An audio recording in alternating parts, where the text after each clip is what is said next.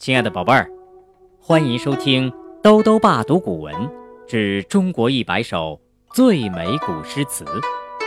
今天带来第十八首《客至》。这首诗啊，是杜甫五十岁的时候在成都草堂所写的。那一年，杜甫在历经颠沛流离之后，终于结束了长期漂泊的生涯，在成都西郊浣花溪头。盖了一座草堂，暂时定居了下来。定居草堂后不久，有一位客人来访的时候，杜甫心里高兴，就写下了这首诗。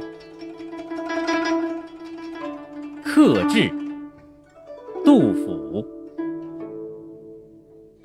舍南舍北皆春水，但见群鸥日日来。花径不曾缘客扫，蓬门今始为君开。寒孙事远无兼味，樽酒家贫只旧醅。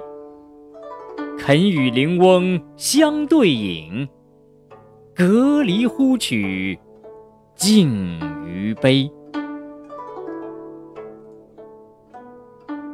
客至，杜甫。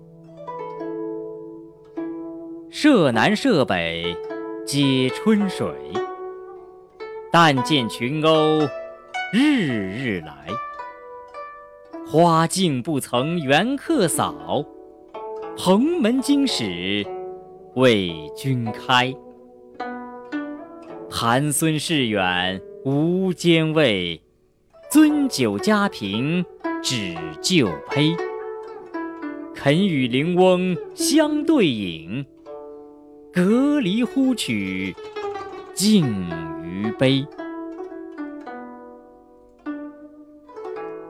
客至，杜甫。